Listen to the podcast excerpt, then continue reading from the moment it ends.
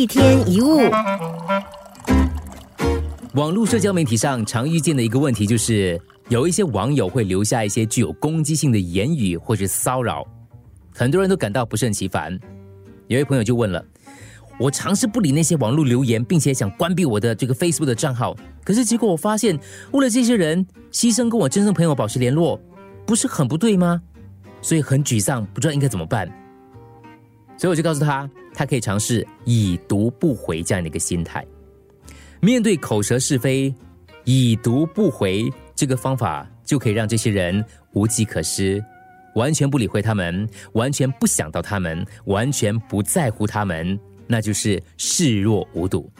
有一条人生基本守则，那就是绝对不要跟着一只猪跳进泥坑，除了弄得自己满身泥，只会让猪更高兴。批评侮辱跟泥巴没有什么两样，你的衣服被路上溅起的泥泞弄脏了，如果你想去抹它，一定会搞得一团糟。晾到一边，先做别的事，等泥巴晾干了，轻轻挥几下就更容易处理了。可能有人觉得这是一种自欺欺人，是一种懦弱，被人羞辱还装着没事，很炫，对不对？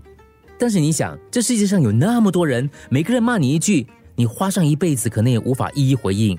生命短促。不要在小人的身上浪费精力。有这么一个故事：一只老鼠向狮子挑战，要跟狮子一决高低。这狮子果断的拒绝了他。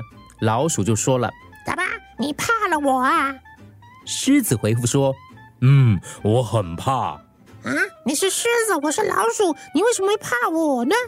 如果我接受你的挑战，你就可以得到曾经跟狮子比武的殊荣，而我却被人耻笑曾经跟老鼠打架。这个故事告诉我们：如果你是头狮子，就不要跟老鼠打架。丢一块石头到很深的河流，并不会激起大水花，只有那浅浅的水才会水花四溅。一天一物。